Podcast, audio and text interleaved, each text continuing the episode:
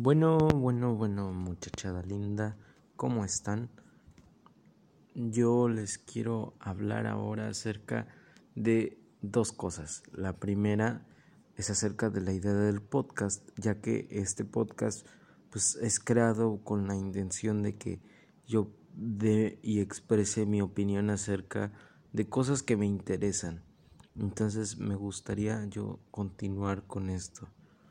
Este no lo, no lo, no lo había tomado antes porque he estado ocupado, pero ahora ya creo tener tiempo para ahora sí sacar este reseñas o este opiniones básicamente de todo lo que hay.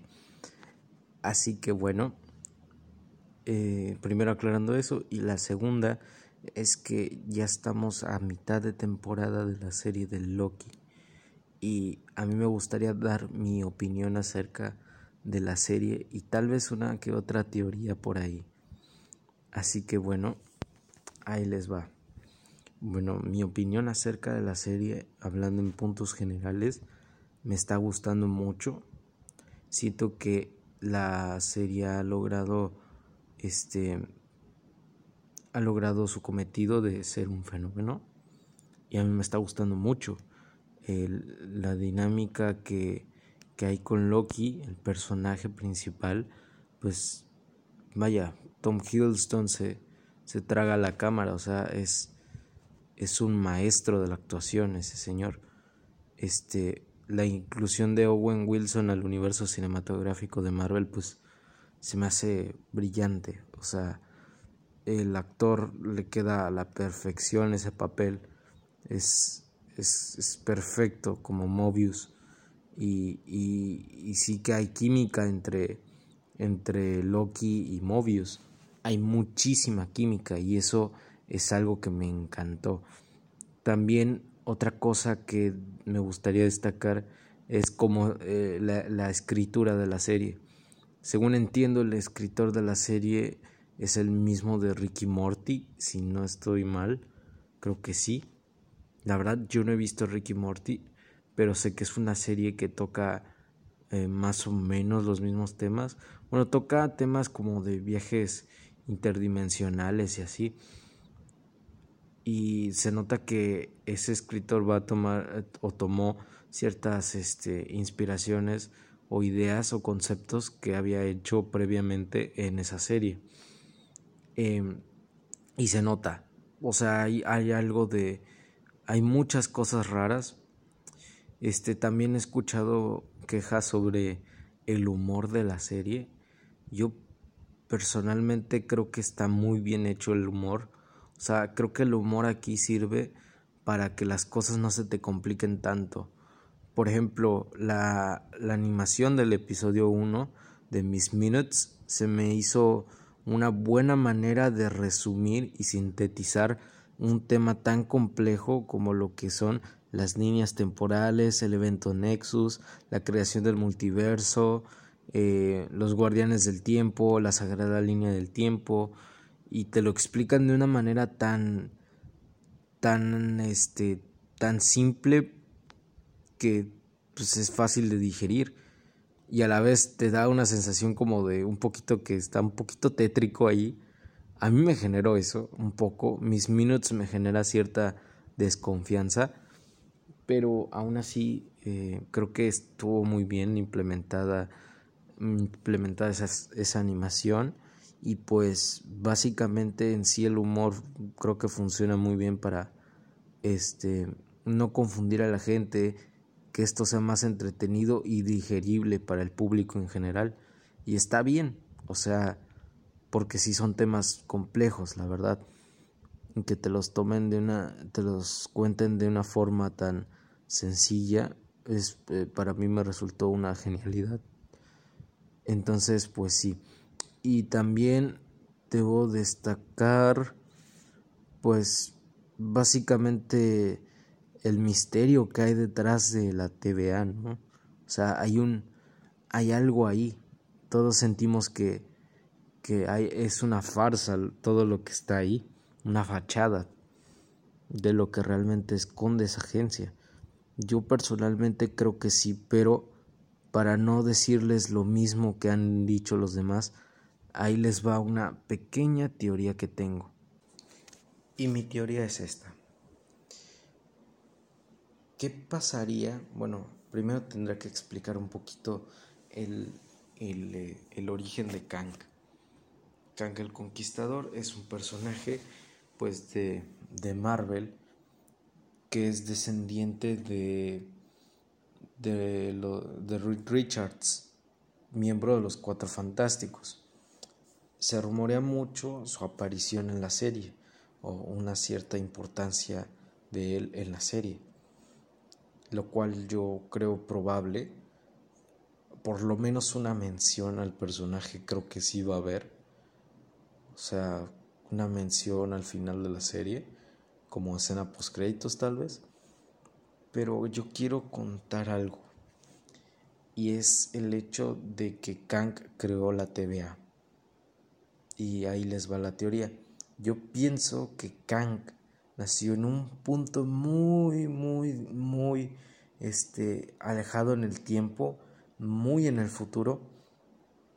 Y que Kang, pues, este, estaba ya casi, casi en el fin de la existencia o algo así, algo pasó que la existencia ya estaba colapsando, entonces decidió viajar al pasado hasta la creación del universo y así fundar la TVA.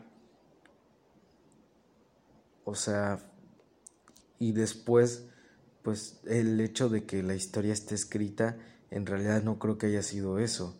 O sea, yo creo que sí, ya estuvo escrita, pero es porque Kang ya vio todo, todo pasar, ya vio toda la historia pasar, entonces la historia ya había pasado, él ya había visto todo eso y por eso es que sabía qué rumbo tenía que tomar la historia. Entonces, pues ahora sí que sí podemos decir que existe el libre, el libre albedrío y que, y que Kang lo que trataba de cuidar es que eh, en sí las variantes, que podría decirle variantes, pues en realidad no son variantes, es como, eh, serían más bien como que Kang quiere llegar hasta el punto donde él tiene que viajar al, al pasado, no sé cómo explicarlo, es como en ciclo, quiere hacer un ciclo en donde pues él esté constantemente viajando en el tiempo una y otra vez y tratando de que nada salga fuera del camino para que así es que yo siento que todo lo que está pasando en Marvel va a llegar exactamente a un punto y ese punto sería Kang. Entonces yo creo que lo que quiere Kang es como ordenar todas las piezas bien para que todo ocurra como tenga que ocurrir para que llegue ese momento en específico y así pueda hacerse el ciclo una y otra y otra vez. Esa es una teoría mía. A lo mejor pues tiene, tiene ciertos defectos y, pues tiene sentido, ¿no? O sea, fue una idea que se me ocurrió a mí y no está de más pues imaginarse cosas y no se lo tomen tan en serio. A lo mejor es cierto, a lo mejor no es cierto. Solo es una suposición mía. O sea, es apenas un, una locura que yo inventé. Pueden decirme loco, pero pues es solo una suposición, una, una teoría más, pues, para no estarles diciendo las mismas teorías que todos ya han dicho. Es solo una idea mía.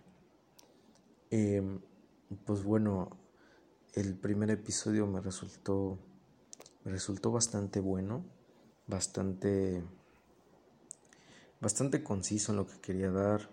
Eh, buena introducción al personaje de Loki, fue una muy buena introducción. Eh, Mobius, pues eh, sí fue un personaje encantador. Bueno, es un personaje encantador en sí y sin duda sí que sí que estos dos personajes hacen hacen una copla muy extraña pero extraña bien, o sea, una copla muy buena. Eh, me encanta, me encanta también cómo está diseñada la TVA, el espacio, ¿no? Es como un poquito raro, como eh, retrofuturista, eh, que tiene como tecnología muy moderna pero con un estilo vintage, como de los 60 y es un poco extraño. Este, me encantó también, ah, también sospecho de Rabona, ¿no? Y, pues ese es otra, otro enlace que hay con Kang, ya que pues el personaje es un interés romántico de Kang, entonces creo que ahí también hay una conexión, no lo sé. Y para los que vengan con que, ay, otra vez se van a poner a especular de algo que ni siquiera está. Bueno, la es, no es Mephisto, no, no es el mismo caso de Mephisto. Eh, aquí, pues el personaje de Kang sí que va a aparecer en un futuro y sí que este, va a ser importante y ya tiene un actor confirmado y todo, o sea, no, no es algo sacado de la manga o no es como decir que Mephisto está en la cigüeña o algo así, sino que ya es algo confirmado, que ya hay un actor que va a interpretar a Kang oficialmente y que sí va a tener una aparición, va a ser el villano de Ant-Man 3. Entonces, pues, ya hay, hay algo. Y pues sí, esa, esa sería el rollo por ahí que yo creo que sí aparecería Kang, o por lo menos una mención al personaje sí ha de haber en la serie, no tanto que sea que se vea, pero sí que sí que lo mencionen, ¿no? Estaría interesante. Pero bueno, ya me desvié un poquito del tema. Este en sí pues el primer capítulo está bien el cómo Loki ve todo, toda su vida pasar es, es una cosa muy fuerte. Tom Hiddleston ahí logró llegar a, a un nivel un nivel increíble de actuación, o sea, creo que lo hizo, bueno, lo está haciendo fantástico. Se nota que en serio ama a este personaje, se está enamorado de este personaje y pues sí, en cierta medida pues ahora sí que Tom Hiddleston es Loki. Para mí es como de esos cast en los que no puedes ver a otro actor haciendo ese personaje. Es como eh, es como Logan, como con Hugh Jackman o el mismo Iron Man con Robert Downey Jr.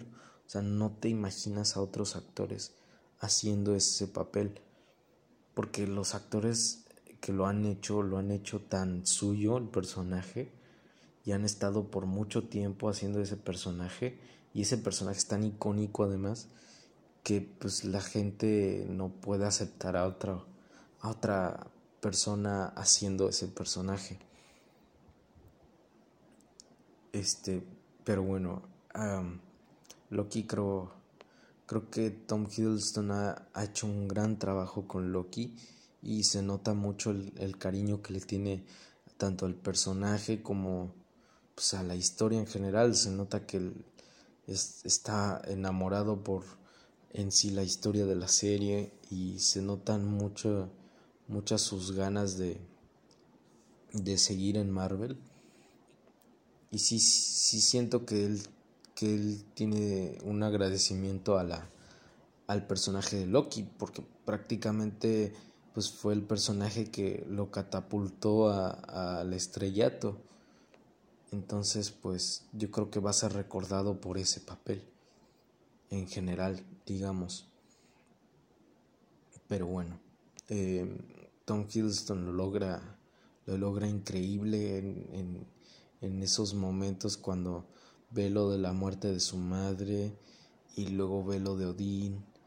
Fue algo muy fuerte cuando ve a su hermano, fue, fue algo fuerte. Y cuando ve su muerte es cuando él se, se siente se siente vulnerable ante, ante las situaciones y pues cuestionándose ahora sí, en verdad estoy aquí para cumplir lo que yo quiero o solo estoy para para esto. Ese es mi e, ese era lo que me tocó. Y ahí fue un momento muy fuerte. Y ya después cuando se encuentra con las gemas del infinito que son pisapapeles, que a mucha gente le enojó eso también. A mí no me enojó eso, me, me, me impactó mucho porque en vez de que le resten peso a las gemas, yo creo que le da más peso a la TVA. Es como, no disminuye para nada el peso de las gemas del infinito. Es más bien un modo de decirte que todo lo que hemos visto en el UCM pues, realmente solo es una fracción de lo que de las historias que les falta por cortar a, a Marvel.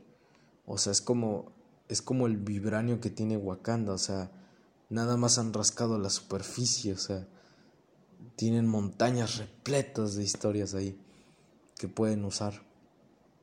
Entonces, pues lo que hemos visto prácticamente no es nada, es solo un arco y ya, así de, de dura está la cosa, pero pues así es. Y realmente, pues ahí es cuando ves a Loki pensando y cuestionándose si lo que él creía que era el poder mayor, pues en realidad ya no lo es. O sea, se siente, se siente vulnerable, se siente pues alguien, alguien más entre todo el universo. O sea, y cuando tiene ese momento con Mobius y empiezan a platicar, ¿no? Se me hizo duro, se me hizo muy fuerte. Y bueno, el segundo episodio logra mantener la atención del primero, pero en general fue más acción, no tanta introspección, pero aún así, aún, aún así hay, hay ciertos momentillos ahí que se prestan para eso. De hecho, hay un diálogo que pues es de hay un desarrollo de Mobius más bien, no tanto de Loki este, lo del jet ski y todo. Y bueno, pues también está eh, el tercer episodio, que la verdad de todos no sé si decir que es el que menos me gustó, porque en sí tiene muchas cosas buenas, pero siento que sí quedó un poquito flojo, un poquito nada más. O sea, porque aún así logró mantener, bueno, tiene me tiene intrigado con lo que vaya a pasar en el siguiente episodio. Este, pero aún así, no sé. El cast que hicieron de Lady Loki o Sylvie se me, se me hace fenomenal. O sea, este Sofía Di Martino creo que creo que hace un gran trabajo en absorber el, el carisma de Loki y si hay como un entendimiento del personaje, o sea, ella sí entiende el personaje y se nota y lo hace muy bien, o sea, lo hace lo hace increíble. Y pues los diálogos que tienen Loki y, y ella pues son son diálogos brillantes. La escena cuando están en el tren se me hizo la mejor de todas, cuando estaban platicando de lo que pues lo de su madre lo de quién, ajá, de quién le enseñó hechicería, quién, este, la vida amorosa, que ahí también hay algo raro con Loki, que es como, eh, si es bisexual al parecer. Yo tengo varias preguntas de, de algunas cosas, por ejemplo, eh, Lady Loki, bueno, Sylvie, ¿tendrá un Thor en su en su universo, porque yo tengo entendido que es de otro universo, que no, no se debe a que es una variante como tal, sino que viene de otro universo, que ya no lo sé, ¿verdad? Pero bueno, el punto es que de donde ella viene, ¿no? ¿Hay un Thor? ¿Hay un Thor ahí? ¿O simplemente es ella? Es como, eso también me lo pregunto yo. Bueno, me lo pregunto yo. Eh, y la verdad es que también tengo algunas suposiciones, ¿no? luego lo del arca que se destruye fue estresante. No, increíble. Me, me, me tiene enganchado con qué vaya a pasar. Aunque no me gustó que durara tampoco el capítulo, pero bueno. No. No me decepcionó tanto eso como en otras series, como en WandaVision, por ejemplo. El capítulo 6 es el que más odio de, de toda la serie, por lo corto que es y por que no pasa nada realmente. O sea, fuera de lo del comercial, que aún así todavía no se entiende qué, qué rayos quería decir o lo de qué más ah el diálogo que tiene Wanda con con Pietro y los disfraces clásicos fuera de eso no encontré nada nada cool en ese episodio y viniendo del quinto que para mí es el mejor pues es como un bajoneo muy muy raro pero bueno el punto es que la serie va bien Loki está perfecto, Sylvie es, es perfecta, este Mobius eh, increíble también, gran trabajo. Eh, lo de la agencia temporal es muy raro eso, pero bueno. Y creo que la serie va por buen camino, va por muy buen camino y espero que al final podamos llegar a un, a un buen este a un buen destino eh, que que sea un final que impacte a la gente, pero que sea un final. Que tenga continuidad, pero que sea un final. Que es lo que me faltó en WandaVision, por ejemplo. Cosa que, eh, que no defraudó en Winter Soldier, pero en Winter Soldier las expectativas en sí no eran, no eran tan altas. Pero bueno. Para no alargar todo esto y concluir de una vez, solo vamos a decir que pues mitad de temporada de Loki, la serie va bien, solo espero que no afloje en los próximos capítulos. Eh, el desarrollo de personajes está bien, construcción de personajes también, el montaje está perfecto, los actores lo hacen muy bien y los elementos o recursos que usan eh, los personajes o de cómo desarrollan la historia, pues están muy bien, están muy bien implementados. Tom Hiddleston este, la rompe, la rompe, ok. Y Mobius, eh, pues es un gran personaje, Owen Wilson, gran actor. Igual lo mismo con Sylvie, Lady Loki. Eh, Sofía Di Martino, muy, muy buena actuación también y muy buena escritura, muy buena escritura, bastante buena. Y pues nada, eso sería todo. Yo me despido hasta ahora. Mi nombre es José Luis y nos vemos. Adiós.